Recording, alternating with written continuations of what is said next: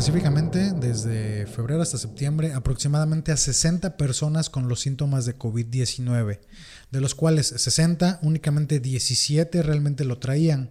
Los otros restantes, lo único que estaban generando eran emociones que estaban dando como resultado una somatización inconsciente del virus o simple y sencillamente tenían un, un, este, un proceso viral parecido al COVID. Ser personas coherentes porque es algo que merecemos, ¿ok? Porque yo también me he dado cuenta que la incoherencia, piensas una cosa, sientes otra, dices otra y haces otra, te genera problemas de déficit en la salud y esto genera enfermedades para empezar, el pulso cardíaco tiene una señal específica que da un valor positivo y uno negativo. Literalmente el corazón te dice sí y no. Te recuerdo que en este podcast la mezcla de los conceptos cuerpo, mente, corazón y espíritu son fundamentales para conocer mejor y comprender qué conlleva ser una persona totalmente fitness. José Luis Intriego le saluda desde este lado del micrófono y muy agradecido porque poco a poco la comunidad MexFit se está haciendo más grande y más sólida. Estamos en el episodio número 4 y la plática en esta ocasión la tuvimos con Alberto Cuautle. Nuestro invitado tiene una trayectoria como arquitecto. Es autor de la arquitectura cuántica Espacios Terapéuticos para la Salud, terapeuta, desarrollador de hipnosis psicocardiovascular, además es investigador de la conciencia y el desarrollo extrasensorial humano. Al mismo tiempo, es un entusiasta del aprendizaje de metodologías terapéuticas de alto impacto, amante de la filosofía y la naturaleza. No pierdan la oportunidad de conocer más acerca de nuestro concepto auditivo llamado MexFit, directamente en nuestras redes sociales. Ahí nos encuentras como MexFit, M-X-F-I-T en Facebook. Y MexFit Podcast en Instagram. Llegó el momento justo de dejarlos con la charla que sostuve con Alberto Cuautle durante el transcurso de la misma, la cual te recomiendo no pares en ningún momento porque conocerás que hay posibilidades de sanar enfermedades por medio de los latidos de nuestro corazón. Y hemos estado equivocados al confundir las emociones con lo que realmente nos dicta el corazón. No queda más que recordar que esto se llama MexFit sean bienvenidos. MexFit. Es un espacio que busca fomentar el bienestar físico, mental, espiritual, social y emocional del ser. Abrimos micrófonos para conocer las voces, voces, perspectivas, perspectivas, anécdotas y tips de personalidades que te cautivarán minuto a minuto. Minuto a minuto. Conoce más desde un punto de vista integral total. El mundo del fitness no volverá. No volverá a escucharse igual. Lo habíamos comentado al inicio de este episodio. Me acompaña en esta mesa de trabajo Alberto Cuautle. ¿Qué tal, Alberto? ¿Cómo estás? ¿Qué tal, José Luis? Buenas noches. Bien, aquí. Puestísimo para lo que venga. Gracias. Me parece muy bien y bueno, muchas gracias por haber aceptado la invitación y hoy vamos a estar platicando de temas bastante interesantes con respecto al bienestar. Pero antes de adentrarnos al tema, el cual, bueno, nos va a platicar Alberto, me gustaría que, bueno, nos dieras como un preámbulo de cómo es que inicia o cómo es que te das cuenta o descubres que te interesa ser saludable o que te gusta el bienestar. Empecé a estudiar la carrera de arquitectura eh, y a lo largo de la carrera de arquitectura empecé a tener muchísimas inquietudes personales sobre el saber por qué estaba yo estudiando arquitectura, el por qué de, las, de, lo que me gustaba, el por qué de lo que pensaba.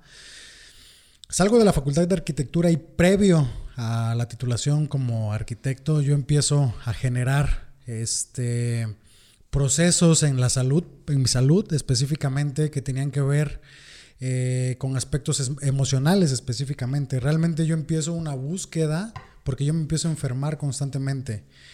Y a lo largo de esa búsqueda, eh, asisto con terapeutas, con psicólogos, este, con, con, médicos alternativos, con doctores, etc. Y empiezo a hacer una serie de, de, experimentos en esta búsqueda.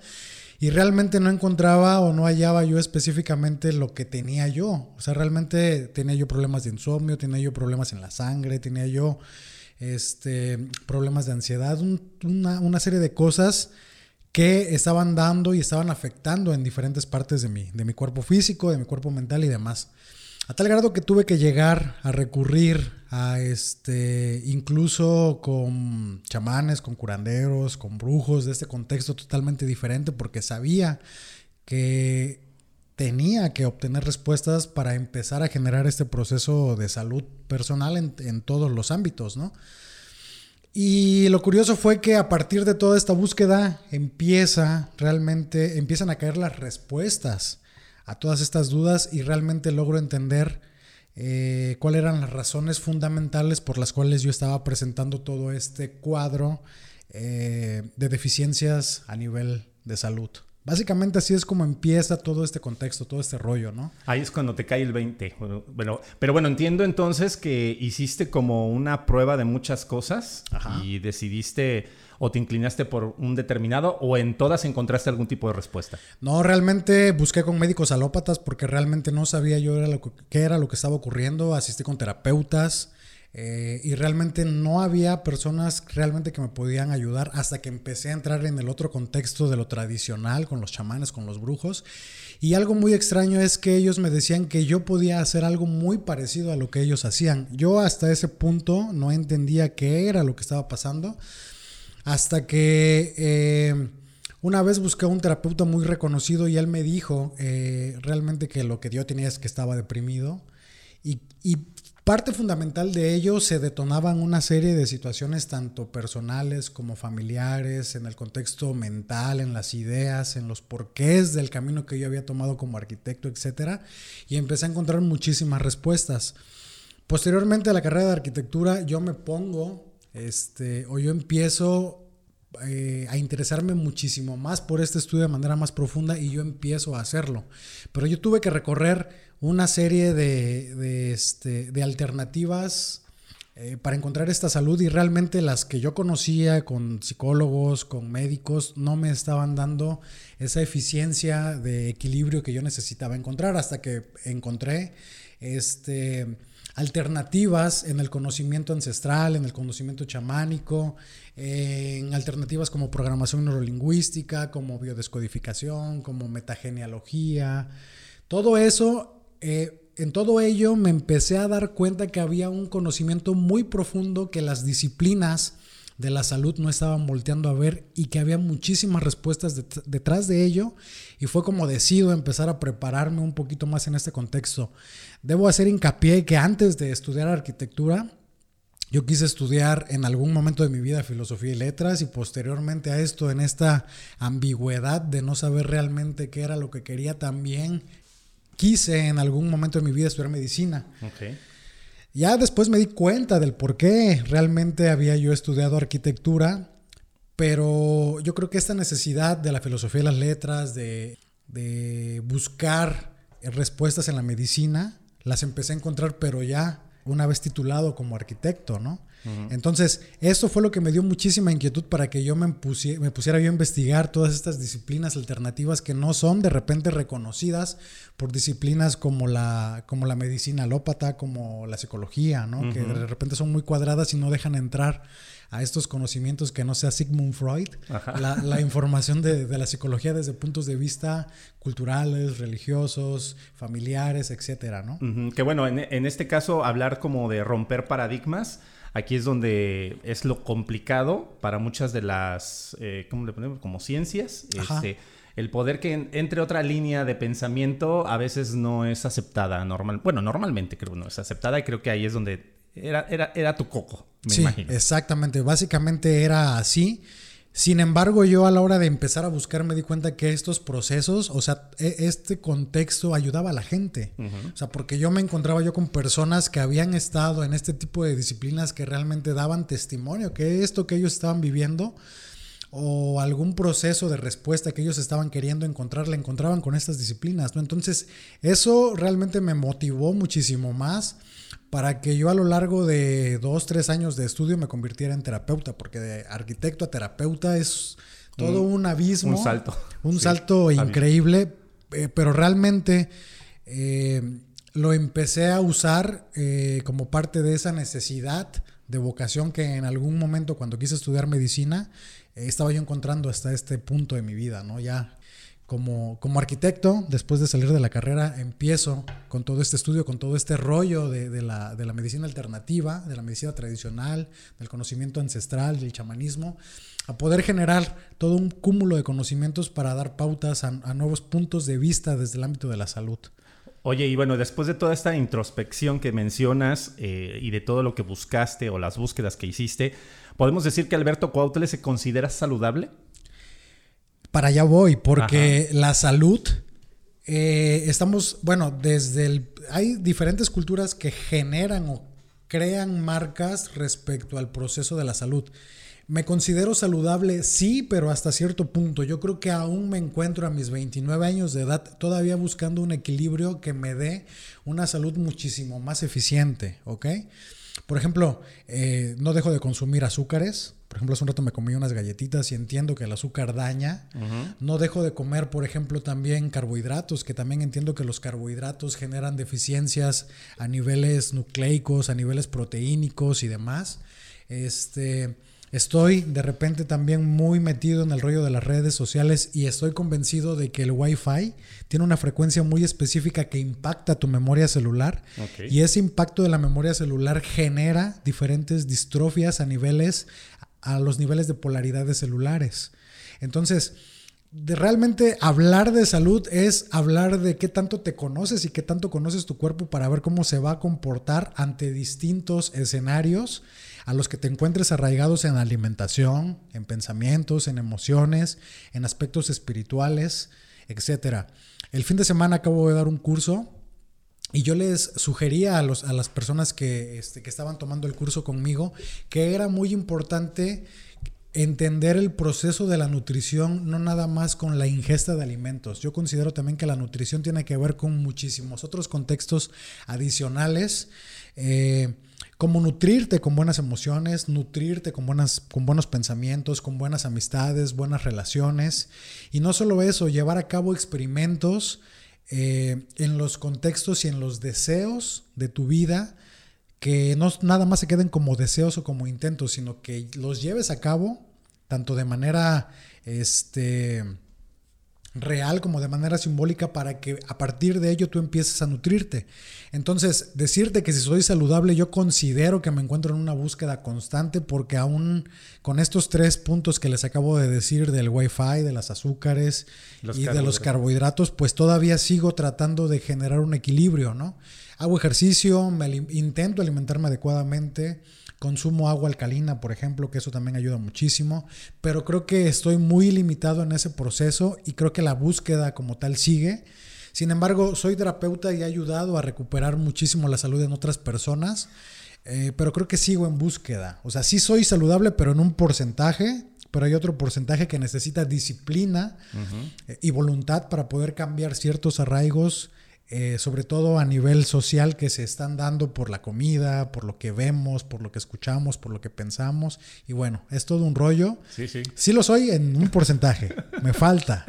Y va, en el proceso, vas, estás en la búsqueda también. Estoy en la ¿no? búsqueda. Y la claro, preparación. claro. Y bueno, dentro de todo lo que nos estás comentando, ya nos diste un preámbulo de que buscabas de, bueno, buscaste diferentes alternativas y creo encontraste alguna en especial, eh, que es la cual también nos lleva por aquí a estar platicando en esta mesa de trabajo, que es realmente lo que tú haces o a lo que te dedicas o a gran parte del tiempo le dedicas Ajá. esto, que es bueno, ser terapeuta y tiene que ver con la salud del corazón. Y no estamos hablando de la salud como el, los médicos nos lo dicen, que bueno, tiene que tener un determinado ritmo cardíaco, Exacto. sino que va, como bien lo mencionaste, un poco más profundo. ¿Nos podrías platicar un poco acerca Sí, claro. de eso? No es una salud cardiovascular como creemos Exacto. que es, ¿no? Uh -huh. Realmente yo soy arquitecto, soy terapeuta, desarrollé hace aproximadamente año y medio eh, una metodología eh, terapéutica con todo este conocimiento, con todo este bagaje de información que fui recopilando a lo largo de 3, 4 años. Una terapia que yo denominé hipnosis psicocardiovascular. Eh, la hipnosis psicocardiovascular tiene que ver con los latidos cardíacos y recuperar la esencia y la coherencia de la persona a diferentes niveles. A, niveles mentales, emocionales, espirituales, inconscientes, físicos, fisiológicos, etc. Básicamente yo lo que hago es activar eh, en el cuerpo de una persona a través de frecuencias, a través de intenciones, a través de otros elementos que tienen que ver muchísimo con física y mecánica cuántica, pulsos que me dan diferente información y esta información la descodifico a través de las conexiones neuronales del individuo de la persona que se somete a esta terapia para poder encontrar la información de origen de cualquier aspecto o desorden, enfermedad que tenga una persona en sí. Básicamente, eh, eh, esta metodología empieza a desarrollarse porque yo entiendo que el cerebro está desarrollado en un 3, en un 4%, dependiendo de, los procesos cognitivos de una persona. Eh, el otro 96% está gobernado por esa parte inconsciente de la que no vemos, toda la parte consciente y este 4% está limitado por nuestros sentidos, por lo que vemos, por lo que olemos, por lo que escuchamos, sentimos, probamos a través del gusto. Pero incluso estos sentidos están limitados, también estamos en constante desarrollo para poder llevarlos a una extensión muchísimo más amplia. Por ejemplo, el sentido de la vista está desarrollado en un 18-24%. Todo lo que llega a través de la vista eh, es asimilada por nuestra memoria consciente, por ese 4%, pero todo eso que no ve la vista se acumula en ese 96%. Ok, yo empiezo a estudiar todo el rollo de las bases del corazón y me doy cuenta que en 2010 hay un doctor que dice que hace estudios en Estados Unidos y se da cuenta que el corazón tiene una memoria neuronal muchísimo más compleja y 5000 veces más amplia que las conexiones neuronales del cerebro y que, los procesos del corazón están eh, gobernados o generan señales, pero con una utilidad del 100% a diferencia del cerebro, que nada más está en un uso o en un desarrollo de un 4%. Entonces eso me vuelve loco, empiezo a generar investigaciones, me doy cuenta que la medicina tradicional china sienta bases específicas para poder entender las pulsaciones de diferentes órganos de la bioquímica interna y yo me doy cuenta que cada parte del ser tiene una pulsación específica, la parte mental, tiene un pulso específico, tus emociones, que son una constitución diferente, tiene otro pulso, eh, tus órganos internos, hígado, riñón, vaso, páncreas, intestino grueso, intestino delgado, tienen una pulsación muy específica. Okay. Y me doy cuenta que también existen todavía procesos más profundos como el espíritu y el alma que también tienen pulsaciones específicas y cada pulsación tiene una información específica, como el código Morse, que cada, cada, cada punto, cada espacio, cada intervalo de señal te está dando un mensaje específico. El corazón funciona muy parecido a un código Morse que posteriormente llevas al cerebro de la persona y la persona logra identificar precisamente qué es lo que está ocurriendo con su padecimiento y demás. La intención de generar esta, esta metodología terapéutica es que yo me encontré muy limitado a la hora de poder ayudar a las personas cuando ellos recurrían a mí por problemas de salud, por problemas emocionales, por depresiones, por ansiedad.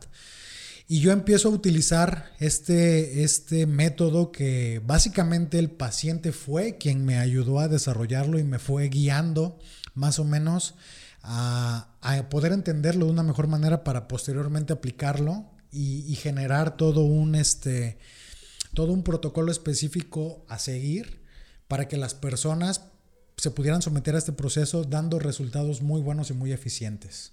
Ok, bueno, suena así como de boom. Así, kaboom. Quiero entender entonces, vamos a decir, vamos a ponerlo en español, no porque digo, como se dice comúnmente o corrientemente. Los latidos del corazón se pueden leer. Exactamente. Así tal, cual. Cada latido, dependiendo del área, como dices, espiritual, mental, eh, física, tiene información y tú eres capaz de, leer esos latidos para, bueno, que te pueda arrojar información para, en este caso, poder sanar o poder contribuir al bienestar de una persona. Exactamente, tal como lo dices, el pulso cardíaco, para empezar, el pulso cardíaco tiene una señal específica que da un valor positivo y uno negativo. Literalmente el corazón te dice sí y no. ¿Ok? Con base a, este, a esta premisa, lo que yo hago es preguntarle al pulso cardíaco la información que necesito saber respecto al padecimiento de una persona. Yo leo el pulso cardíaco y a través del pulso cardíaco puedes lograr interpretar muchísimos valores y muchísima y puedes obtener muchísima información de una persona desde su nombre dirección, correo electrónico, literalmente, hasta la historia personal, la historia de vida, procesos genéticos, cromosómicos, historia familiar, eh, deficiencias eh, a niveles musculares, por ejemplo. Eh, y todo esto es porque hay una información constituida dentro del ser humano que de repente no logramos acceder con todos los medios que nosotros tenemos. Pero el pulso cardíaco literalmente tiene una señal eh, específica que te da un sí, un valor positivo o un valor negativo. Y con base a esta premisa de manera específica es como yo logro obtener la información de la persona para que posteriormente ellos como pacientes logren leer o logren escuchar literalmente a su corazón y el corazón. El corazón está comprobado que manda señales electro, eléctricas y magnéticas al cerebro que son descodificadas en formas, en imágenes, en colores, en letras, en números, y con base a esta premisa el corazón manda las señales adecuadas al, cerebro y el cerebro se encarga de poder darnos datos muy específicos, sobre todo datos que tienen que ver con la historia de la persona. Y entonces, una vez que yo obtengo estos datos, guío a la persona para que ella pueda resolver los problemas de salud en diferentes aspectos. Y, hablo de diferentes aspectos porque puede ser desde una fractura de pierna, un problema de déficit eh, circulatorio, una diabetes, hasta un problema de depresión, un problema de eh, emociones atrapadas como enojos, eh, como tristezas, etcétera hasta procesos muchísimo más profundos que tienen que ver ya más con el apartado del espíritu y del alma, procesos genealógicos, información atrapada de las generaciones arriba de ti, padre, madre, abuelos. Y bueno, es todo, realmente es todo un sistema muy complejo. Yo jamás, me, yo jamás pensé que la constitución del ser fuera tan amplia. Y la verdad es que esta información me ha dado pautas a poder inquietarme aún más por la salud en nuevos horizontes que realmente creo que hay humanos que no estamos volteando a ver y que también forman parte eh, de la constitución de cada ser humano. Y es muy importante y muy valioso ir a ver qué hay más allá, ¿no? Oye, entiendo, regresando al tema de lo que es el romper paradigmas, eh, eh, caigo ahorita en cuenta entonces que el corazón es el órgano principal del ser humano. Como, no, no como nos han hecho creer que hazle caso a la cabeza, la cabeza tiene la razón siempre, que es en este caso el cerebro. Eh, la razón, el corazón viene a romper el paradigma de que eso no es cierto y el corazón es el que manda. El corazón es el que manda. Mira, el, el corazón es el único órgano que no genera cáncer en todo el cuerpo. El campo electromagnético del corazón tiene 5000 veces mayor amplitud que los, que los procesos neuronales del cerebro. Un proceso neuronal en, medidas eléctricas y magnéticas tiene aproximadamente menos de medio centímetro de esas pequeñas descargas que se están dando, pero el corazón está generando un radio de frecuencia de más de 5 metros. Ese, este corazón, esta señal que yo te digo de valor positivo o valor negativo, cada vez que tú tienes un problema para poder elegir entre ir a la izquierda o a la derecha, el corazón siempre va a ayudar a darte el mejor eh, la mejor opción para ti. Y no nada más eso, es la única señal específica que te va a hacer, que te va a ayudar a entrar en coherencia. La coherencia es el pensamiento, el sentimiento, el decreto y la acción. Pensar, sentir, decir y hacer hacia una misma decisión. ¿Ok?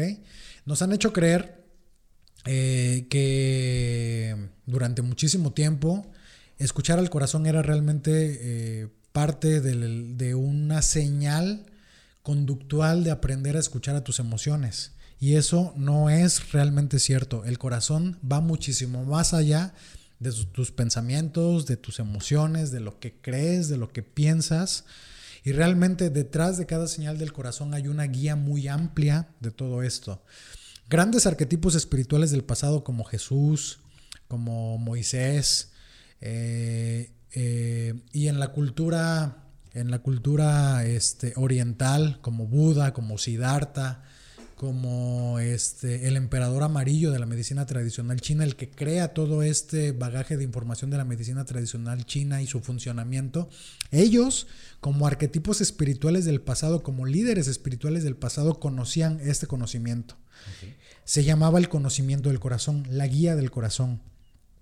Y durante muchísimo tiempo esta información estuvo oculta estuvo muy oculta porque parece ser que a, las, a los sistemas actuales no les conviene generar seres fuertes, espirituales, coherentes, que tengan una guía determinante en su vida sin que los haga entrar en dudas o incapacidades de discernimiento a la hora de poder elegir sobre diferentes aspectos en su vida.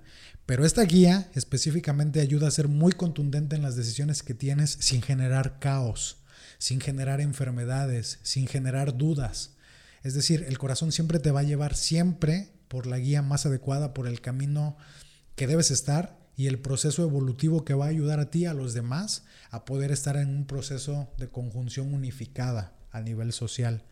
Este, también es importante que yo te mencione que toda la audiencia que ahorita nos está escuchando, ustedes van a, buscar en, los, libros actuales de anatomía para encontrar una conexión entre el corazón y el cerebro y no existe en ningún punto de, de, los libros actuales de anatomía ni en ningún libro de medicina una conexión que haya entre el corazón y el cerebro, ¿ok? Pero ustedes van a buscar anatomía oculta de la medicina tradicional china, de los yogis, de los atlantes, de los ayurvedas y todos, de los mayas incluso, y todos ellos coinciden en una sola cosa a pesar de las, de los, de, las distancias geográficas y de, los, y de las culturas en el tiempo, que hay una conexión específica entre el corazón y el cerebro.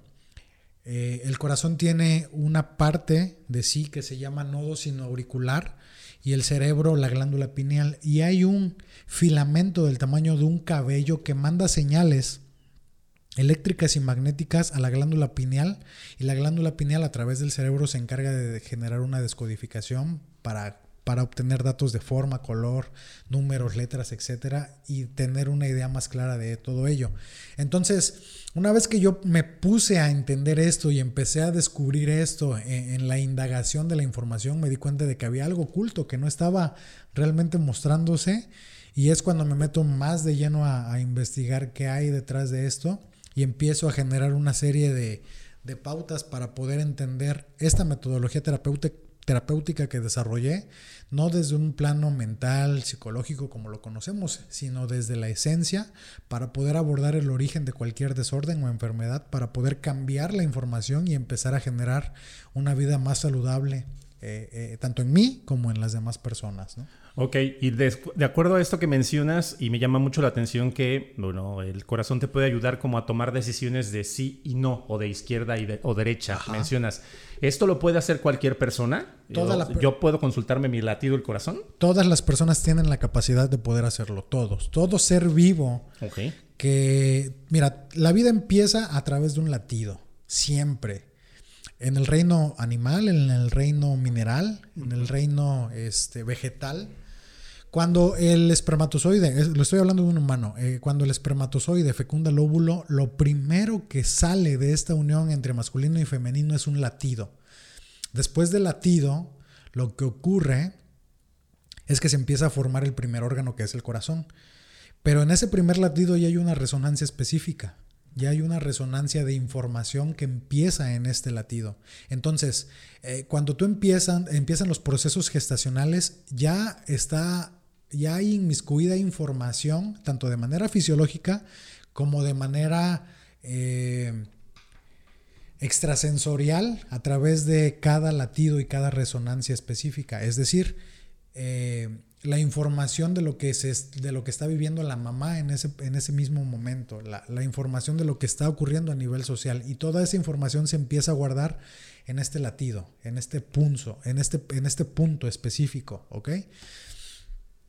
Eh, y yo tiendo mucho a decir que la vida no empieza en el momento del nacimiento. la vida empieza desde el momento de tu concepción porque a partir de este momento es cuando se empiezan a generar una serie de informaciones que a la hora de poder abordar ciertos aspectos mentales, emocionales, no estamos abordando o no se están abordando eh, en, planos psicológicos, que también es muy importante este, poder voltear a verlos. Pero sí, todo organismo vivo que tenga un latido, tiene la capacidad de poder acceder a su información personal y si todas las personas podemos realmente generar una conexión entre nosotros eh, de manera consciente y nuestro pulso cardíaco y con estas señales de sí y de no. ¿ok? Todo mundo puede. Le estás volando la cabeza a más de uno que creo que nos pueda estar escuchando al momento de decir, eh, bueno, en este caso los argumentos que mencionas, que la verdad, bueno, coincido mucho con lo que, con lo que dices. Y la verdad, bueno, bueno, lo digo de romper el paradigma porque al momento de empezar a decir, bueno, se puede leer el corazón, lo podemos hacer todos, ¿qué tan complicado es? Es práctica, mira, eh, es importante entender que esta conexión existe, la conexión entre el corazón y el cerebro existen, va a existir y va a continuar existiendo a lo largo de la historia de la humanidad. Pero sí es importante entender algo, cuando tú no utilizas algo, ese algo que no usas se atrofia, deja de servir, ¿ok?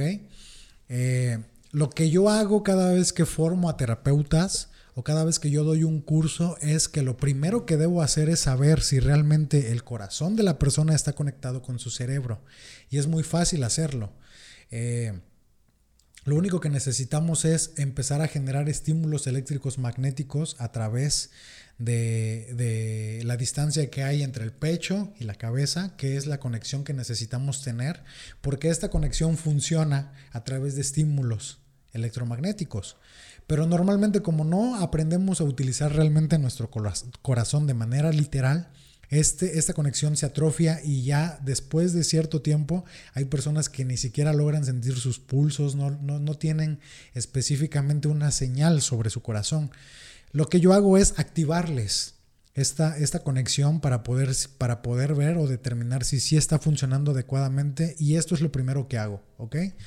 Este, Realmente no necesitamos mucho, de hecho ahorita estoy dando un curso y yo con el principio básico del biomagnetismo, que es una terapia que, eh, tiene bases eh, en utilizar la herramienta del imán, con el imán específicamente les estoy activando el corazón con el cerebro, estoy destapando esa conexión, pero todo mundo, realmente todos pueden hacerlo.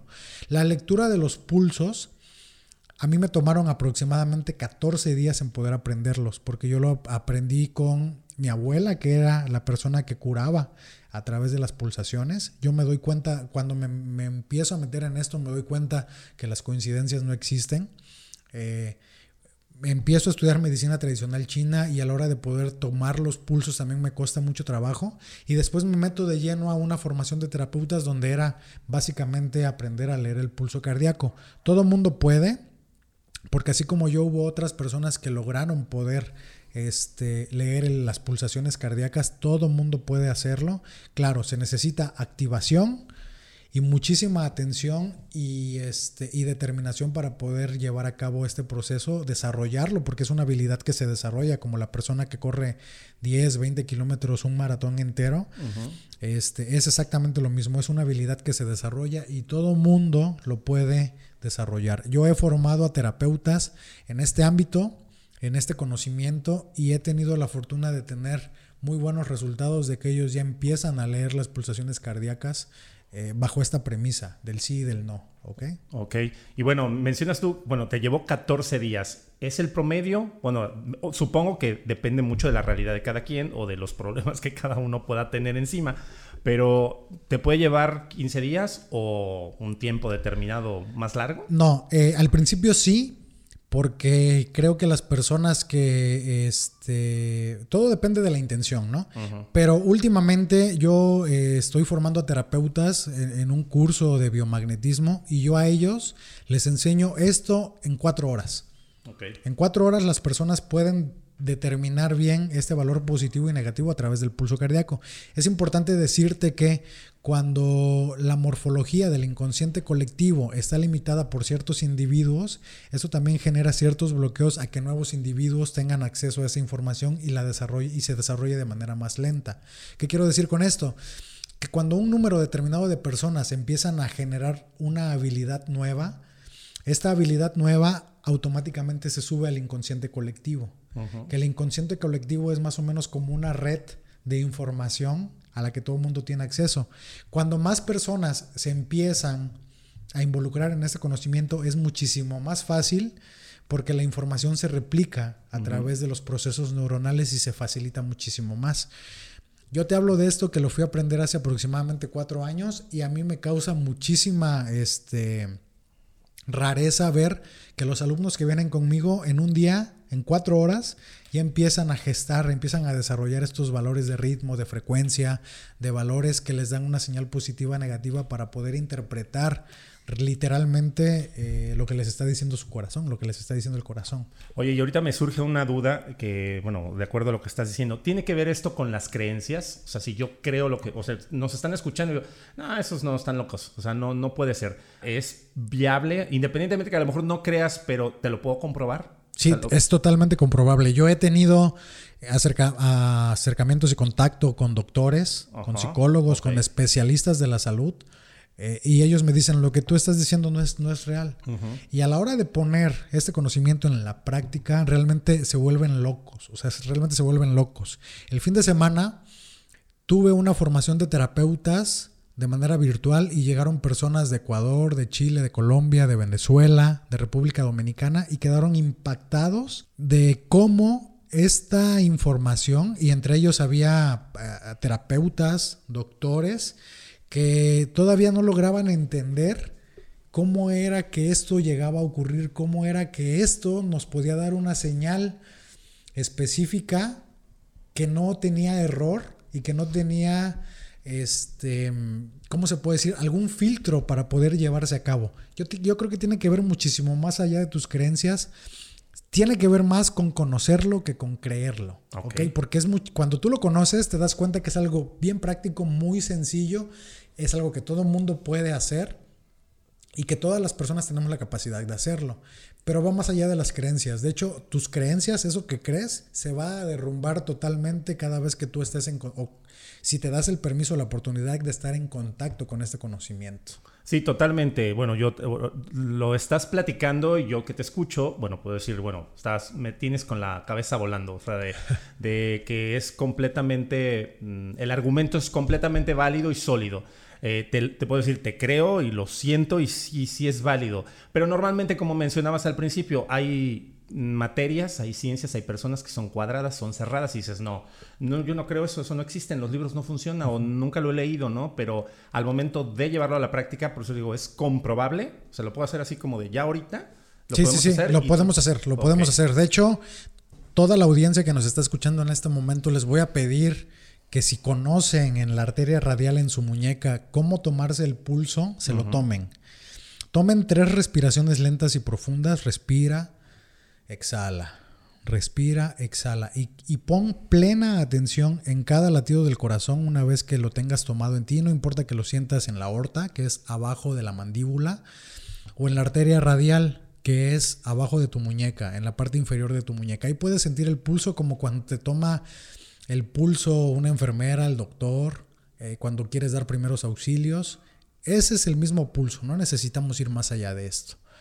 Tómate el pulso, siente los latidos del corazón y sí te voy a pedir que pongas atención porque requiere de mucha atención. Cuando sientas el latido del corazón, quiero que de manera introspectiva, de manera personal, en silencio si quieres, le pidas o le ordenes a tu corazón que te dé los latidos del corazón tuyos cuando tenías 7 años de edad. Permítete un par de, segundos, de 10 a 20 segundos, y quiero que pongas atención para que entiendas, sientas si tu pulso cambió. ¿Cuál es el cambio? Puedes llegar a sentir una variación en el ritmo, una variación en el intervalo, en la velocidad. Si no lo sientes, no pasa nada, vamos a hacer otro ejercicio. Le vas a pedir a tu corazón que te dé los latidos de tu corazón justo en el momento de tu nacimiento, justo cuando estabas naciendo. Quiero que esperes en lo que le das la orden a tu corazón y esperar de 10 a 15 segundos, 20 segundos y trates de sentirlo, de ver, de entender, a ver si en este momento sí lograste asimilar los latidos del corazón en una variante inicial. Esperamos y si hasta este punto no has logrado sentir nada, vamos a ir un poco más allá. Le vas a pedir a tu corazón que te dé los latidos del corazón de uno de tus órganos. Pídele al corazón que te dé los latidos del corazón de tu intestino grueso. Esperamos 10, 15 segundos y vemos, siente si realmente lograste sentir un cambio en estos intervalos. ¿Qué ocurre? Si no llegas a sentir nada, simple y sencillamente es algo muy fácil. Tu corazón está desconectado de tu cerebro. ¿Ok? Ok. Eso es lo que pasa. Básicamente eso es lo que, lo que ocurre cuando un paciente llega, le digo que se tome el pulso, no pasa nada, le digo, bueno, lo que tengo que hacer es activarle, conectarle el corazón con el cerebro y una vez que yo se lo conecte, lo podemos hacer sin ningún problema, ¿ok? Ok. Eh, no sé si hiciste el ejercicio, hiciste el ejercicio. Sí, sí, sí, Yo, yo, yo, yo, yo, estoy como la, la, la nana Goya, me, me, quedé callado. ¿Sí sentiste los cambios? Sí, claro, por supuesto. Ok. Bueno, y, y bueno, me, me, estoy seguro que me va a decir, bueno, ¿y cómo este, este sujeto conecta el corazón con el cerebro? Tiene una ajá, máquina, tiene un aparato, porque de repente... Es una piedra mágica. Ajá, yo, ajá, sí, sí, o es una piedra o qué haces. Miren, es muy fácil. La medicina tradicional china, los curanderos, en diferentes tradiciones ancestrales, curaban a través de las manos. Uh -huh. Las manos tienen una característica muy específica, a diferencia de todas las extremidades del cuerpo. Como son, están a la altura, eh, son parte de los brazos, de las manos, están a la altura del corazón. Las manos generan una onda de, de expansión electromagnética y a la hora de que tú pones las manos en el pecho de una persona y subes las manos como si estuvieras jugando su, este, su pecho con el cerebro, generas un impacto a nivel eléctrico magnético que ayuda a que se estimule esa conexión entre el corazón y el cerebro y con eso basta para que estos estímulos estén conectados y puedan generar estas respuestas si es que no tuviste respuesta. Si realmente tuviste una variación en tu pulso, felicidades, tienes conectado el corazón con el cerebro y si no, bueno, hay una tarea que hay hacer. una tarea que hacer y hay un conocimiento muy limitado en internet porque realmente hay algo muy limitado en internet. Este, sin embargo, bueno, eh, yo doy ejercicios tanto en mis redes sociales, en mis cursos y demás, para que toda esta información que ha estado oculta por muchísimo tiempo empiece a salir a la luz porque creo que es un derecho que todos tenemos. Elegir adecuadamente, ser personas coherentes porque es algo que merecemos, ¿ok? Porque yo también me he dado cuenta que la incoherencia, piensas una cosa, sientes otra, dices otra y haces otra, te genera problemas de déficit en la salud y esto genera enfermedades. Por lo tanto, es creo que o entonces parte de esa del no conocimiento del corazón con el cerebro tiene que ver con eso, precisamente, que es no ser coherentes con y que tenemos por ahí alguna desconexión. Eh, totalmente de acuerdo, hay una desconexión totalmente, pero también tiene mucho que ver con la práctica. Hay personas que realmente son muy coherentes sin conocer esto uh -huh. y que tampoco pasa nada, ¿no? Pero es normal también que se empiecen a dar ejercicios de práctica. Y, los ejercicios de práctica, bueno, pues son muy sencillos. Únicamente unifica lo que piensas, lo que sientes, lo que dices y lo que haces. Y esa práctica también va a ayudar a que, tu, a que empieces a generar una guía del corazón, pero como una práctica secundaria y automáticamente eso te va a ayudar también a que te empieces a reconocer desde la esencia del corazón para que empieces a llevar tu realidad, a modificarla a través de esta coherencia. Ok, entonces creo, y bueno, voy a poner el ejemplo que no está nada descabellado lo que en un, hace 30 años planteaba el señor Miyagi en Karate Kid 2, que le compuso la pierna a Daniel San por medio de las manos. Exactamente, todo mundo puede curar a través de las manos. Okay. De hecho, lo que hacen las manos, eh, te digo, nuestro ojo no está desarrollado, pero si nuestro ojo estuviera desarrollado en un 100% en este momento, nosotros estuviéramos viendo el aura que el aura, cuando dicen, cuando alguien te dice, te, te, está leyendo el aura, no, está, no te está leyendo nada, lo único que está ocurriendo es que su canal perceptual visual está un poquito más desarrollado y lo que está viendo es el campo electromagnético cardíaco del corazón, ¿ok? Entonces las manos generan esos, esos halos electromagnéticos y a través de las manos todas las personas pueden curar es posible curar a través de las manos. Bueno, cada elemento que mencionas, bueno, como que vuela más la, la, cabeza y en este caso los paradigmas que nosotros podamos tener. Por lo tanto, también entiendo que en este caso podemos sanar absolutamente todo, todo, o sea, cualquier tipo de enfermedad, cualquier tipo de problema, cualquier tipo de trauma por decirlo así. Sí, estoy muy seguro, muy seguro y probablemente eh, refute yo muchísima información conocida como parte de los paradigmas que nos han venido enseñando, pero estoy muy seguro por, por la experiencia, por la confianza que le, que le tengo a estas técnicas alternativas de salud, que cualquier enfermedad de cualquier tipo, todas las enfermedades son curables, absolutamente todas. Todas, todas, todas, incluso distrofias musculares, eh, enfermedades que están catalogadas como incurables son curables. Yo he tenido la fortuna de estar con pacientes que han estado en una búsqueda constante con medicina alópata, medicina tradicional u otros elementos y llegan en algún momento conmigo, hacemos una guía adecuada para restablecer la salud en la persona y realmente somos testigos de milagros, ¿no? Realmente de personas que se componen de problemas cañoncísimos que tú dices, bueno, ¿cómo es posible que la medicina no pudo?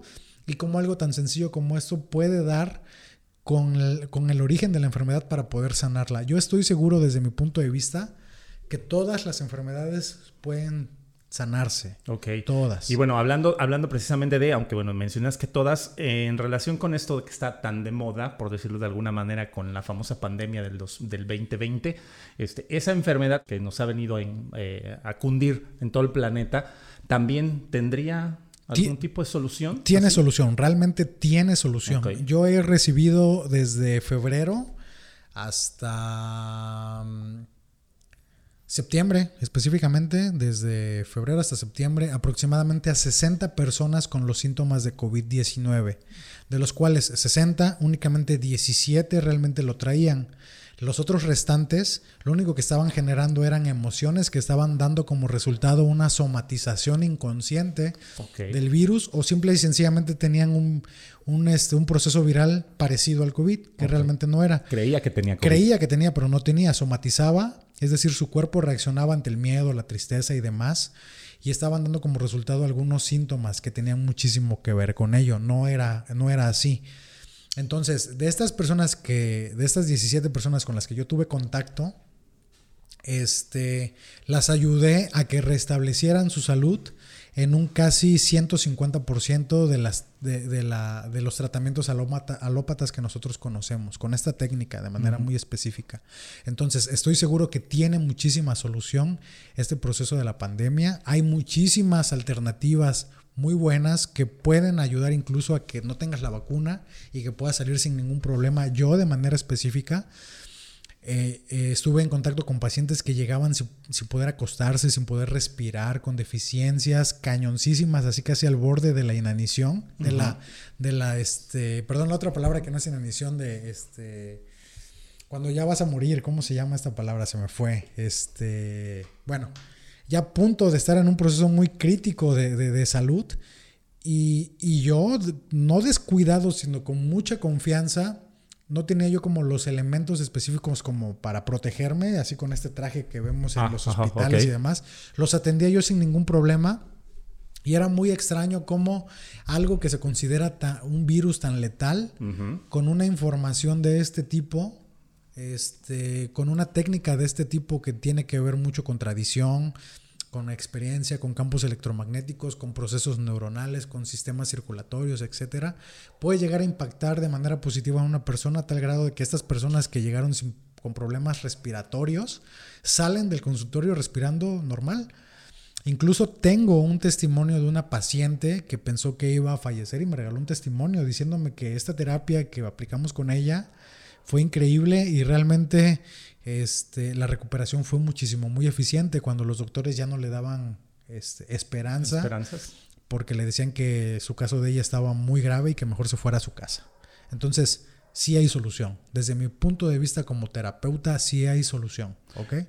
Ok, sí, estoy asombrado, de verdad, totalmente asombrado con todo lo que mencionas. Y bueno, ¿qué fue eh, específicamente en el trayecto de tu vida? ¿Cuál es, qué ¿Hay, ¿Existe algún nombre o alguna personalidad que te motivó a hacer lo que estás haciendo ahorita? He tenido a lo largo de esta búsqueda diferentes maestros. Ajá. Em, una de mis primeras personas que me empezó, que, empezó a empujarme esto fue, tengo dos tíos que se empezaron a adentrar en todos estos temas, me dijeron que sería, bueno, invitaron a toda la familia, quien alzó la mano para empezar a meterse en todo este proceso, este, fui yo, Posteriormente a esto, cuando caigo en depresión, eh, cuando no sabía yo realmente qué hacer con mi vida. Uno, otro de, los maestros muy importantes que no fue un maestro tangible para mí es Alejandro Jodorowsky.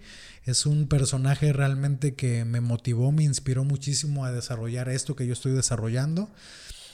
Eh, durante todo un año yo empiezo a asistir a personas a través de la lectura del tarot. Yo hacía biodescodificación inconsciente y de emociones a través de los códigos del tarot. Fue la primera herramienta que yo empecé a utilizar. Durante todo un año daba yo servicio a las personas sin cobrarles un solo peso. Era como un servicio a la comunidad, a la comunidad como para ver, como para medirme, ¿no?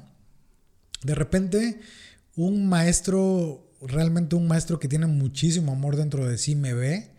Este, lo, lo, lo, busco yo a él porque me dicen que es buenísimo, que hace cosas increíbles, lo busco.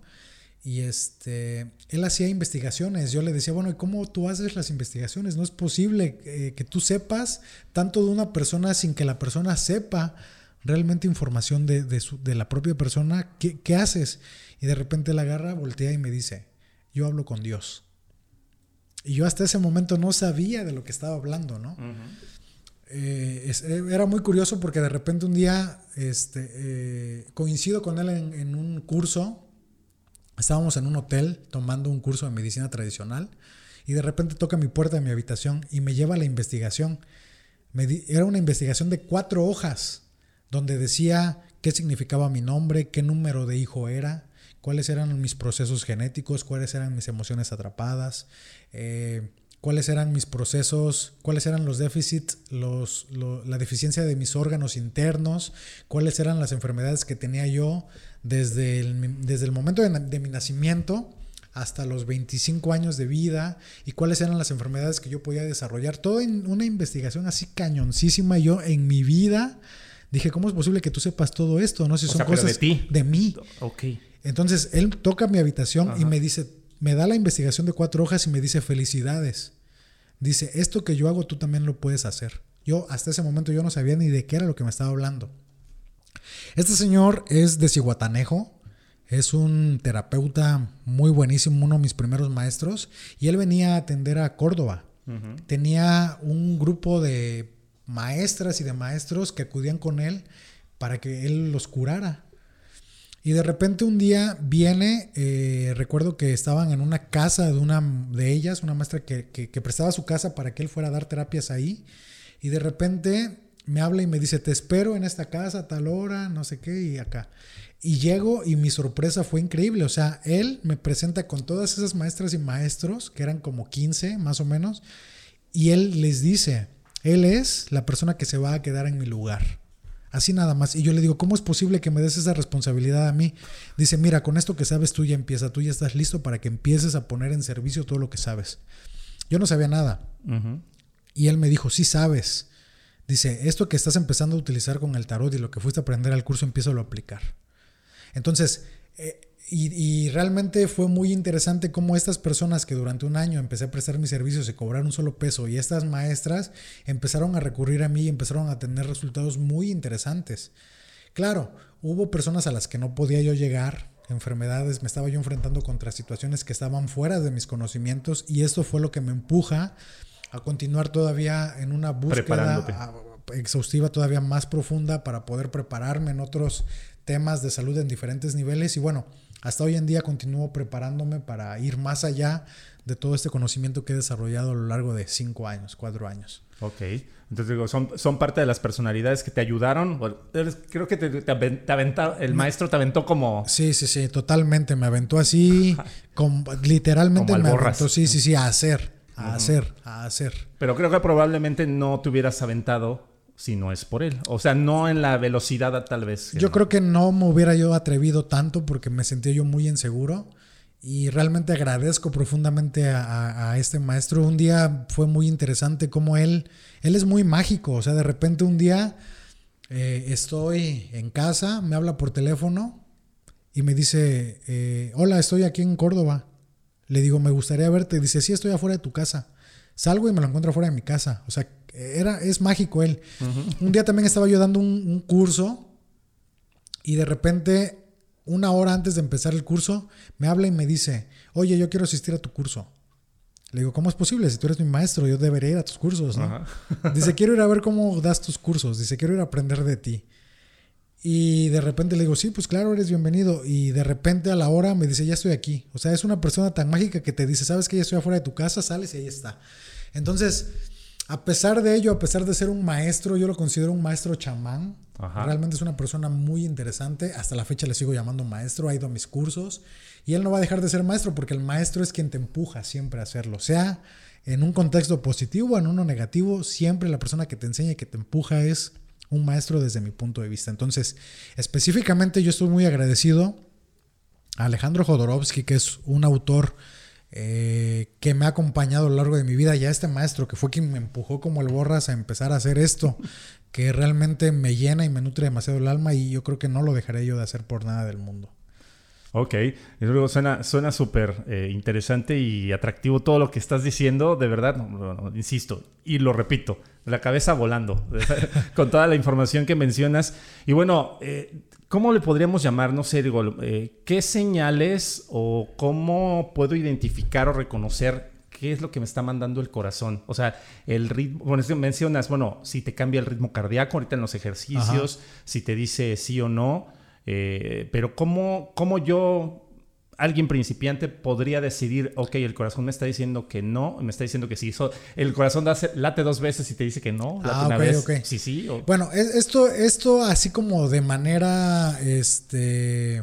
Empírica. Empírica, no lo considero muy relevante, yo creo que me van a faltar muchísimos elementos para poder, para que la audiencia me entienda. Claro, claro, yo entiendo que, por ejemplo, también no es el caso de la pregunta, no sería como para decir, bueno, sí, sí, sí, sí, si no, ya me va a solucionar la vida. Entiendo que es un proceso o que, por ejemplo, por lo menos tenemos que acercarnos a ti para que a lo mejor nos puedas como orientar a desde conectar el corazón con la cabeza, este, pero en unos ejercicios simples que mencionas, bueno, me ha pasado y he platicado acerca de, lo, de la técnica que tú realizas y sí me hicieron esa pregunta también de, bueno, ¿es sí? O sea, si, si, el corazón me dice que sí, que late una dos veces o late más rápido, o si me dice que no, late más lento. Mira, hay muchas variantes. Yo a lo largo de todo este proceso de enseñar esta técnica, esta metodología, eh, o, la recopilación de información que obtuve, en todos la respuesta es bien diferente. El ritmo hay veces que cambia, hay veces, como tú lo dices, late dos veces, hay veces, por ejemplo, en el caso de mi hermano, que hay una situación muy específica, en mi caso, mi ritmo cardíaco se eleva y eso para mí eso es un sí. Y por ejemplo, cuando mi ritmo cardíaco se esconde o disminuye o se queda en total pausado, como si tuviera yo un paro cardíaco, eso es mi no. Pero para mi hermano, para él, cuando el pulso se le para, literalmente como si le estuviera dando un paro cardíaco, para, para él, ese es su sí. Entonces, hay una serie de variantes que a la hora de la práctica, con todos estos alumnos que han venido conmigo a formarse eh, en las terapias que yo doy como terapeutas, o como simple y sencillamente para aprender este conocimiento, sí estoy con ellos de manera muy específica, porque de manera personal identificamos cuál es su señal la señal de su esencia que les va a dar la pauta para que ellos sepan discernir entre lo positivo y lo negativo. Hay muchísimas variantes y esa es, esa es precisamente mi chamba, ¿no? Ese es mi, trabajo. Poder ayudarte a dar tu variante específica para que tú logres interpretar tu pulso con base a los latidos personales tuyos, ¿no?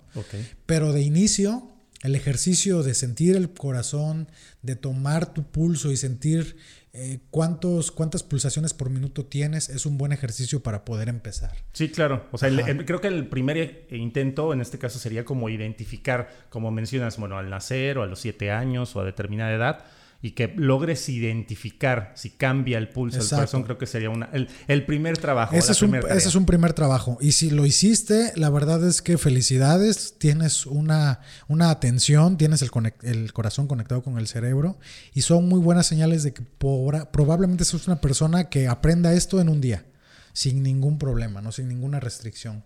Entonces, haz este ejercicio en casa, date la oportunidad de hacerlo. Eh, llévalo a la práctica y este y en algún momento ojalá pueda yo coincidir con, la audiencia eh, con, con estas personas que me están escuchando para poder guiarlos. Eh, ante este conocimiento que, bueno, es un conocimiento para todos. ¿no? Oye, y dentro de lo que es la, la sección que tenemos, bueno, nuestro espacio de MexFit, hay la manera de compartir experiencias de lo que tu trabajo, tus, eh, bueno, la manera en la que realizas las cosas para, en este caso, buscar el bienestar de la gente, pues también nos ayudan o nos motivan a y bueno, compartir estas experiencias. Nos dicen, bueno, a veces nos cuesta también trabajo y no ha sido todo miel sobre hojuelas. Por ahí decidimos, bueno, hacer la sección de las experiencias MexFit, en donde tres tipos de experiencias diferentes ah, que hacen nuestros invitados, que es una experiencia fabulosa una experiencia importante y una experiencia terrible dentro de lo que es tu trayectoria. ¿Cuál sería tu experiencia fabulosa dentro de todo lo que haces? Ok, la experiencia fabulosa, eh, esto ya lo he contado antes. Este, una vez llega un doctor de la edad de mi papá, mi papá tiene aproximadamente 55 años. Sí, 55 años. Este doctor tenía más o menos la edad, con características muy parecidas a mi papá. Doctor, recomendado por una familiar que tenía problemas lumbares y de espalda que nada, ni siquiera el doctor le había podido quitar. Este dolor, este doctor llega porque tenía una migraña de, toda la vida, una migraña de toda la vida, y él siendo doctor, un doctor importante, muy interesante, que sabía mucho, había estado medicado desde que había salido de la universidad hasta su edad, casi 25 años medicado, con la migraña, con todo este proceso encima de dolor de cabeza y nada se lo podía quitar. Incluso este, se había hecho estudios y habían determinado eh, la medicina alópata y sus estudios que él no tenía absolutamente nada. Nosotros nos metemos a buscar en la historia personal y en su historia familiar qué era lo que había ocurrido. Logro obtener o logramos obtener la información de que él siempre quiso pintar, siempre quiso ser pintor. Y nunca logró poder llegar a realizar ese sueño. Eh, y él empezó a estudiar medicina porque su papá era doctor. Entonces él hizo, no lo que él quiso hacer, sino lo que su papá quiso que él hiciera. Entonces él se forma como doctor, un doctor exitoso. Este, y se empieza a desarrollar en ese ámbito y deja totalmente de lado el sueño. El padre muere y él siempre tuvo como esa intención de querer hacerle un reclamo al papá y por no querer hacerlo, este, empieza a generar como una frustración inconsciente y esta frustración inconsciente, una vez que sale de la carrera, lo somatiza en una migraña terrible que no se le quitaba con nada. Entonces, nos damos cuenta este, que este problema era un problema emocional hacia el papá y por no haber hecho lo que él siempre quiso hacer, por no haber cumplido su sueño. Y, este, y le propongo hacer un ejercicio a este doctor. Le digo, usted como doctor ya recibido y demás como profesional de la salud, tiene que buscar y retomar ese sueño que nunca quiso hacer. O sea, que siempre quiso hacer, perdón, lo de pintar. Le digo, le voy a proponer hacer siete pinturas. Haga usted siete pinturas, como usted quiera. O sea, cómprese todos los materiales, haga pues, las pinturas que quiera hacer y específicamente una pintura quiero que la represente con el padre. No recuerdo exactamente por qué le había yo pedido siete, pero el siete sí lo tengo muy en cuenta, porque le dije, seis de lo que usted quiera, pero una específicamente que, sea una pintura dirigida a su papá. Ok. Este, le digo, y una vez que haga sus pinturas, realícese de manera simbólica. ¿Qué es realizarse de manera simbólica? Haga lo que siempre quiso hacer en su pasado y que nunca logró hacer. Háblele a familiares, amigos, pacientes e invite a esos pacientes a ver esas pinturas que usted siempre quiso hacer y que nunca pudo hacer. Le digo, y una vez que lo logre hacer, lo que va a hacer el inconsciente es que va a dejar de lado ese reclamo para quitar esos dolores de cabeza. Fue impresionante porque nosotros terminamos de tener esa charla y después de este doctor tener ese dolor de cabeza, su dolor de cabeza con esa simple charla había dejado eh, de dolerle yo creo que en un 50%. Se había ido sin una parte del dolor. Lo dejo de ver, yo este, dejo de tener contacto con él y de repente yo creo que un mes, mes y medio después, recibo una llamada de él y me dice, oye, te invito a la presentación de mis, de mis pinturas, ya las hice, ¿no? Desafortunadamente no pude ir a la presentación, pero sí me dijo que, había, este, que había ido su familia, habían ido unos pacientes, unos amigos de la secundaria y demás, a ver la exposición que él había montado en, la, en su casa. Yo le dije, usted ocupe lo que sea el parque, la casa, la sala, el patio de su casa, su cochera, pero lo importante es que usted se realice de manera simbólica. Él hace este ejercicio y no, no logro ir, pero al otro día de la exposición nuevamente me vuelve a hablar y me dice, oye, el dolor de cabeza se eliminó totalmente. Wow. O sea, realmente su, pro- su problema de una migraña tenía que ver con un proceso muchísimo más profundo eh, a la que la medicina alópata no podía llegar porque había detrás de ello un valor informacional en el cuerpo de la persona que estaba dando pautas para generar ese, ese, este, ese padecimiento de muchísimos años. Recuerdo bien que él le escribe detrás de la pintura al papá cosas que él siempre quiso decirle y que nunca pudo decirle una vez de que el papá había fallecido. Entonces también ahí había cosas que se quisieron decir y no se pudieron decir. Cuando él empieza a escribir esto también hace un ejercicio de introspección y de liberación inconsciente para decirle al papá todo eso que no le pudo decir por reclamos que se guardó quizá de, de decirle por qué me obligaste a estudiar medicina y no dejaste que yo hiciera lo que hice y demás. Y eso también causó una liberación muy importante en él para, para, para sanar. ¿Ok? Entonces, esta es una experiencia fabulosa y, y me la llevé yo de tarea desde entonces porque me di cuenta que la realización es importante en la vida del ser humano. ¿Ok? Es sumamente importante en la vida del ser humano. Si tienes un sueño, cúmplelo. No importa que lo cumplas como lo soñaste, lo importante es que lo cumplas. Si siempre tuviste el deseo de ir a la playa y no pudiste ir a la playa, pues vete al río y di que ese deseo de querer ir a la playa que en algún momento quisiste hacer, quizá no lo pudiste cumplir, pero fuiste al río. ¿Ok? Si de repente, vamos a suponer que quisiste, como en mi caso, yo quise estudiar medicina, yo estaba volviéndome loco queriendo este, estudiar medicina. No pude estudiar medicina por una serie de factores, pero ahorita de manera simbólica me empecé a realizar como terapeuta, no como de médico, pero lo estoy, fíjense, lo estoy realizando como de manera simbólica. En algún momento de mi vida, como les había yo dicho al inicio de esta grabación, quise estudiar filosofía y letras. Entonces, no estudié filosofía y letras, pero también quiero platicarles que estoy próximo a, este, a editar un libro. Acabo de escribir un libro y, y me estoy este, realizando de manera simbólica, no como el gran autor. Me estoy realizando porque siempre quise el deseo, tuve el deseo de escribir un libro y lo estoy haciendo. Entonces, es bien importante para la audiencia que logren entender esto y lo ejerciten porque es muy valioso que uno como persona se empiece a realizar en, pequeños ejercicios de este tipo porque van a abrir muchísimo tu panorama y sobre todo van a ayudar a liberarte, a liberarte de quizá cargas, frustraciones, porque las cargas, las frustraciones, la falta de deseos, la falta de acción genera también problemas en la salud de una persona. Entonces, háganlo y estoy seguro que les va a ayudar muchísimo. Totalmente de acuerdo contigo. Una anécdota importante, algo que cambió tu vida y que ahora hace que hagas las cosas de manera diferente. Una anécdota importante. Híjole, yo creo que yo siempre me, me, me he caracterizado por hacer las cosas y equivocarme.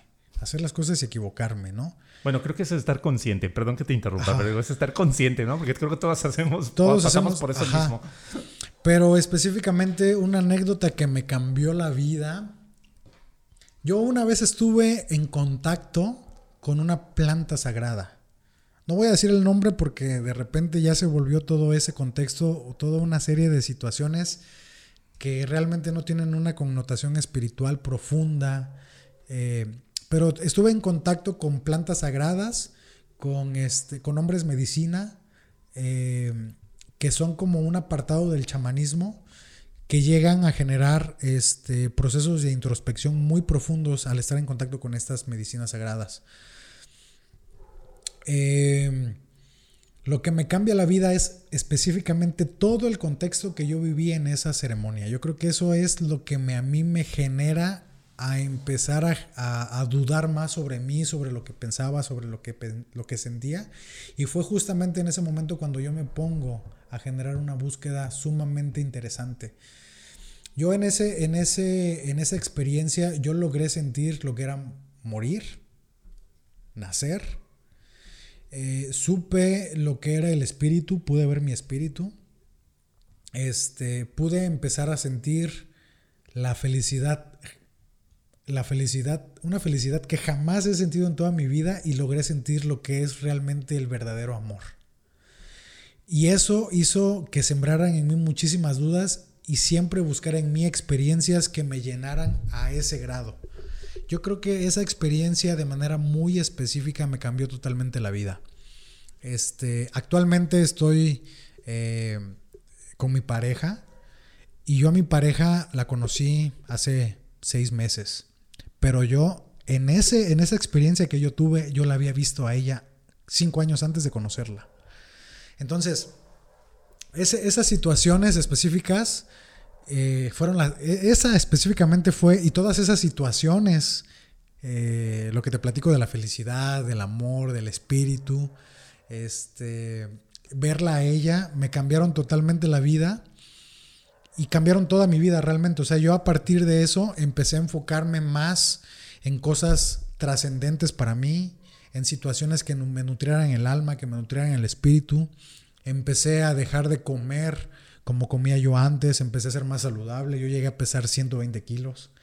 Este, me, hicieron empezar a generar cosas trascendentes en mi vida que dieron pautas justamente a lo que soy actualmente, ¿no? Realmente una experiencia de tres días con un chamán, con plantas medicinales, plantas de poder, hicieron que mi vida cambiara totalmente.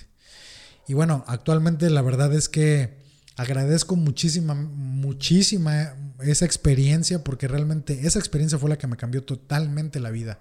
De hecho, esta anécdota, este es una parte de lo que yo platico en el libro que acabo de escribir, porque fueron una serie de cosas y de pautas que me dieron un entendimiento y un discernimiento más amplio de hacia dónde dirigir eh, mi sentido de vida para poder ayudar a los demás también a buscar el suyo. Entonces, esa es la, la que realmente eh, la anécdota más relevante que, que, cambió mi vida, ¿no? Ok, y bueno, una experiencia terrible, algo que no sea miel sobre hojuelas. Híjole, he tenido muchísimas, ¿eh? Como arquitecto he tenido muchísimas. Realmente eh, yo salgo de la carrera de arquitectura sin saber una sola cosa de construcción. Me encargan una obra de aproximadamente un millón doscientos mil pesos, la acepto. Y resulta que todas las ganancias de esa obra se fueron en componer todo el desastre que había yo hecho, ¿no?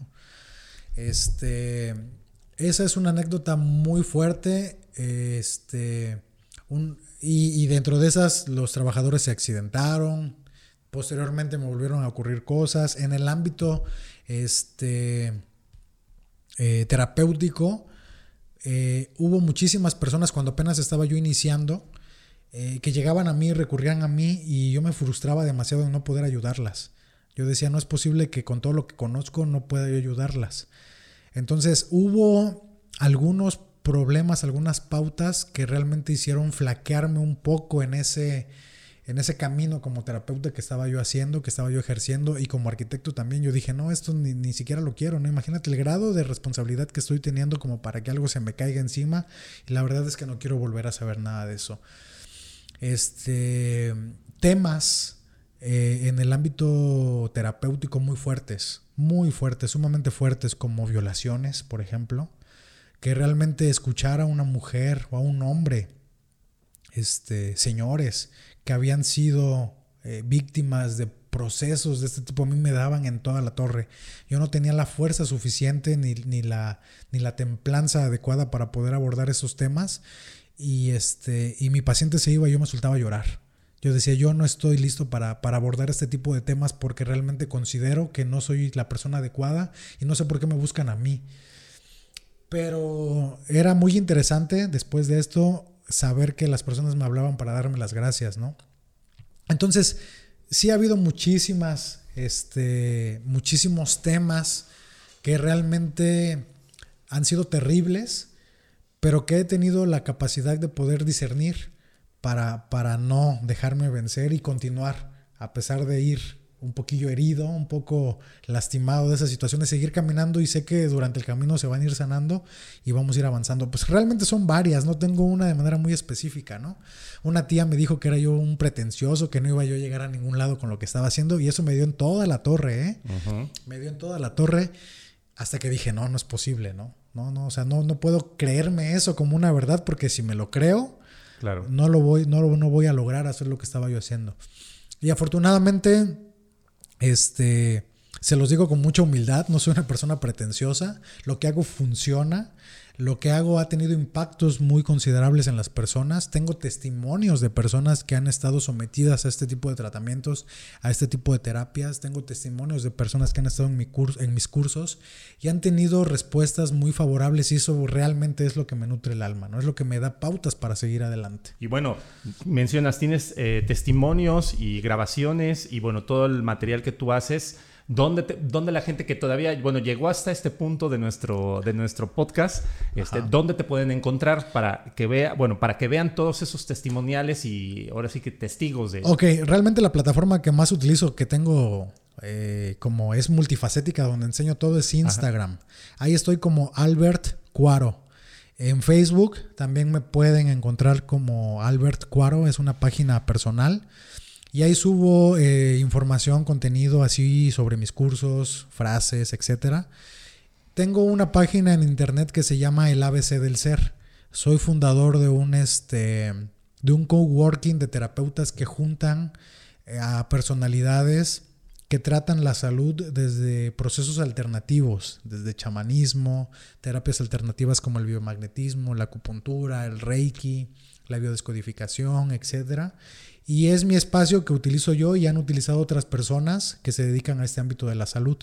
Este, y como, como arquitecto, eh, tengo una página que se llama Arquitectura Cuántica, Espacios Terapéuticos para la Salud.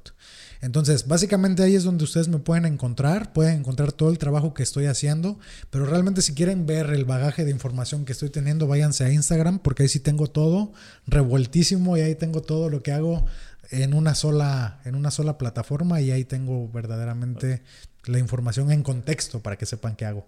ahí te pueden conocer mejor y poder encontrar todos los testimonios y bueno, parte de todo lo que haces y dices y argumentas aquí en nuestro espacio. Claro, claro. Y bueno, para finalizar, platícame de ese famoso libro que van varias veces que me has dado señales de que lo has hecho, de qué trata y cuándo lo podemos Ok, este, este libro eh, realmente ya lleva aproximadamente un año en proceso, se llama, es la primera vez que lo voy a hacer público, yo espero que para cuando salga ese podcast ya esté, se llama Una llave a la puerta de mi realidad.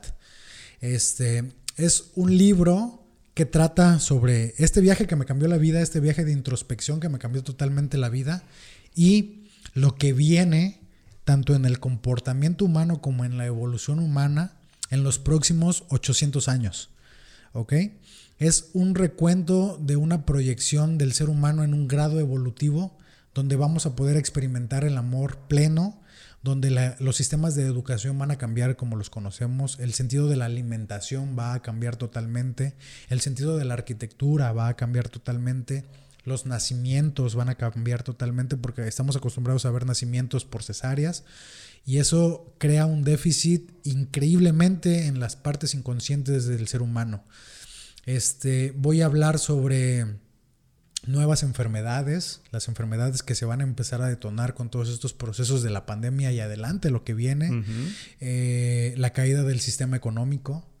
Este, realmente son, bueno, e, este libro abarca 19 temas y básicamente empiezo con este viaje que me cambia la vida y 19 temas de una humanidad desarrollada eh, hacia un proceso evolutivo en equilibrio, donde, las, donde el ser humano va a poder vivir en equilibrio sin ninguna restricción en diferentes contextos. Hablo de cómo también este, habrá eh, impactos importantes con todos los procesos sociales que estamos viviendo, la caída de las religiones.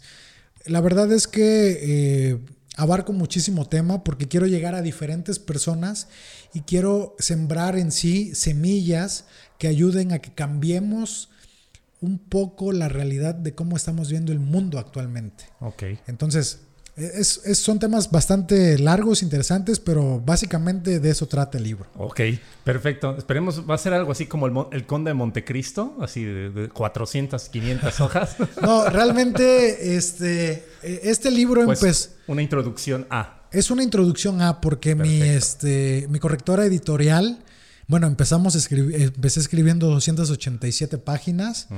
este, en la corrección editorial y todo este rollo, me empezaron a, ella me empezó a decir que realmente estoy muy agradecido con ella, porque realmente ha sido una guía, una persona muy importante a lo largo de este proceso creativo. Este, Sofía Klevit, este, una escritora muy reconocida en Córdoba este, autora de varios libros. Ella es quien me ha estado guiando adecuadamente y el libro se redujo aproximadamente a 156 páginas aproximadamente. Es un libro eh, crónica, son, son, más bien crónicas. es, un libro con, esa, con ese contexto este, eh, narrativo. La verdad es que lo fuimos llevando de manera muy digerible y estoy seguro que todas las personas que, que lo empiecen a leer, no lo van a soltar hasta que lo terminen de leer y estoy seguro que en tres días te lees ese libro, ¿no? Porque la verdad es que sí tiene un ritmo, una narrativa muy interesante que da pie y que da pautas a la imaginación en diferentes niveles y en diferentes contextos. Oye, pues suena, bastante bien porque a pesar de todos los temas y de la complejidad, creo que estabas mencionando de lo que eh, trataría el libro, eh, la narrativa también nos va a ayudar a podernos enganchar con tu historia y con la crónica en este caso que mencionas de todos los temas. Creo que es... Eh, ya lo esperamos. Sí, claro. ¿Tenemos fecha? No. Eh, sí, realmente, este, yo espero, sí, realmente espero que para noviembre y diciembre de este año salga en, un, este, en un formato digital porque lo queremos traducir de inicio a dos idiomas. Perfecto. Pero en 2021 tenlo por seguro que ya este libro lo vamos a tener en físico y en 2021 vamos a empezar a hacer las presentaciones porque ya andamos viendo también presentaciones sobre todo a nivel regional, este Córdoba, Orizaba, Jalapa, Veracruz y también andamos viendo otros otros estados, ¿no?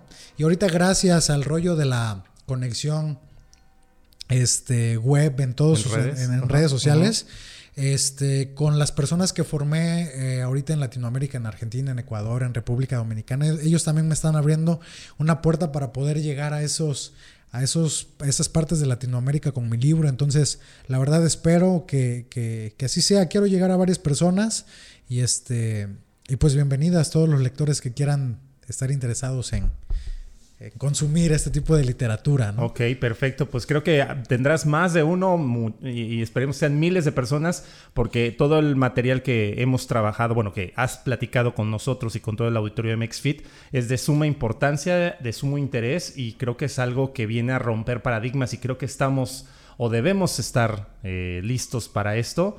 Y, este, y bueno, creo que tú eres un parteaguas en este tipo de características. Eso espero, realmente eh, espero que las personas se den la oportunidad no de escuchar lo que yo estoy diciendo ni cuestionarlo, sino sentirlo nada más, siéntanlo. Y si sienten que conectan con esta información, adelante. Y si no lo sienten realmente relevante para ustedes, pues no pasa nada, simple y sencillamente déjenlo pasar. Exacto. Eh, tómenlo como una anécdota y listo, ¿no? Exactamente, totalmente de acuerdo. Bueno, ya cerrando esto, ¿Alguna recomendación que le puedas dejar a toda la gente que nos esté escuchando? Sean creativos y realícense. Sean creativos y realícense. Fíjense bien que, este, que todo el universo está funcionando de tal manera que eh, la sinapsis universal está en, en constante creación. La creatividad es muy importante porque ayuda a extender nuestros sentidos en diferentes ámbitos, ayuda a fortalecer nuestras emociones, nuestros pensamientos, nuestro ser físico. Y si nosotros queremos llevar a cabo la realización de, algo, háganlo. O sea, si, si, en algún momento quisieron hacer eh, un libro, como en este caso, háganlo. Si en algún momento quisieron hacer un programa de radio, háganlo. Si en algún momento quisieron grabar un video, háganlo. Pero siempre busquen la creatividad y la trascendencia detrás de ello, la coherencia también, ¿ok? ¿Por qué? Porque de repente también vemos que todo esto se está haciendo desde un punto de vista totalmente intrascendente y, esos procesos intrascendentes no nos están nutriendo el alma, ¿no? También lo que consumimos depende mucho de nuestro proceso de salud, pero acompañen la realización de esos sueños con la parte creativa y estoy seguro que ustedes van a poder llegar a hacer todo eso que siempre han querido lograr hacer, pero acompáñenlo de la parte creativa. Y una frase bien importante que, que, este, que me, que siempre uso, sobre todo en mis cursos y demás, de Alejandro Jodorowsky, que específicamente este autor tuvo un encuentro con una chamana en los noventas, y esta chamana le decía, lo que das, te lo das. lo que no das, te lo quitas. No quiero nada para mí que no sea también para ti. Entonces, eh, bajo esta premisa, la verdad es que esto me encantó. Me, yo decidí empezar a crear cosas con base a ello. Y, y todo lo que quiero crear es como si lo, y lo estoy compartiendo, es como si lo estuviera consumiendo como si lo estuvieran consumiendo las personas más importantes de mi vida. Si yo logro ver que eso que estoy creando y estoy consumiendo y estoy realizando nutren el alma de las personas a quienes más quiero y a quienes más amo, entonces estoy seguro que eso que estoy haciendo puede llegar a más personas y a nutrirlas de una manera más este, extraordinaria de como nosotros podemos pensar que podemos llegar. Entonces, realícense y sean creativos con esta premisa de dar, dándote das y no dándote te quitas. Entonces, esa sería mi única recomendación. Espero que lo sientan y, y, lo practiquen, porque es una práctica constante. Claro que sí. Pues muchísimas gracias, Alberto, por esta charla tan amena, tan interesante y tan aportativa para toda la gente que nos puede estar escuchando, para un servidor y bueno, creo que para absolutamente todo aquel que llegue a manos este podcast. Esperemos, bueno, le sirva algo, alguna, alguna pizca de lo que pudimos platicar en esta Sí, realmente muchas gracias a ti, José Luis, por este espacio. Realmente espero que algo de lo que haya yo dicho, algo, le sirva a alguien Estoy seguro que sí, estoy seguro que sí, algo les va a servir ahí, tanto de lo que hablamos de las migrañas, de lo que hablamos del camino del corazón, esta última frase que terminamos de hacer, mis experiencias, espero que algo les nutra, estoy seguro que así va a ser, porque estoy seguro que este espacio tiene esa intención. Así es, y bueno, al momento de grabar esta, esta charla, ah, bueno, Alberto está anda viajando por varias partes de, la zona centro del estado de Veracruz en México, y bueno, hay posibilidades de que por ahí ande, este, bueno, ahora sí que contacta en sus redes para que si alguno de los que nos está escuchando está interesado en tal vez sanar, en conectar, en poder solucionar alguna situación, pues eh, este Alberto los puede ayudar con toda, con toda la confianza. Muchísimo, sí, claro que sí, claro que sí, este, y realmente siempre me tomo el tiempo de escribirles cada vez que hay personas que me llegan mensajes, por ejemplo, ayer me llegó un mensaje de una persona de Estados Unidos diciéndome que su hijo tenía problemas de este, musculares y traté de darle mi punto de vista. Este, una señora que quiso entrar al curso en República Dominicana también me escribió un mensaje eh, le di mi punto de vista. Hace tres días, este, una amiga que vive en Monterrey me habló también para decirme que tenía por ahí una situación atorada, que qué podía hacer. Un amigo que vive en Ciudad del Carmen igual me dijo que andaba en procesos de, de, rompió con su pareja y me dijo que qué podía hacer también para sentirse bien. Siempre trato de darme el tiempo de contestarles de manera breve, pero de manera muy incisiva y trascendente, tratando siempre de ayudar al otro. Entonces, Cualquier duda que tengan, con muchísimo gusto, probablemente esté yo en mis, eh, con el conocimiento que tengo y con, mis limitantes aún así, espero que lo que les diga les ayude. Entonces siempre me doy el tiempo y me pueden contactar en las redes sociales. Ok, bueno, pues muchísimas gracias Alberto. Nosotros nos despedimos eh, de esta charla y de este episodio de MexFit. También recordándoles a todos que nos pueden seguir a través de nuestras redes sociales que estamos en Facebook como MexFit y en, en Instagram como MexFit Podcast. Y nos escuchamos en la próxima ocasión. Cada semana, recuerden, hay un episodio nuevo. Y bueno, nosotros somos MexFit. Yo soy José Luis Intriago. Hasta la próxima. MexFit. Gracias por llegar hasta el final de este episodio de MexFit Podcast. Recuerda cada jueves una perspectiva integral del mundo del fitness. Hasta la próxima.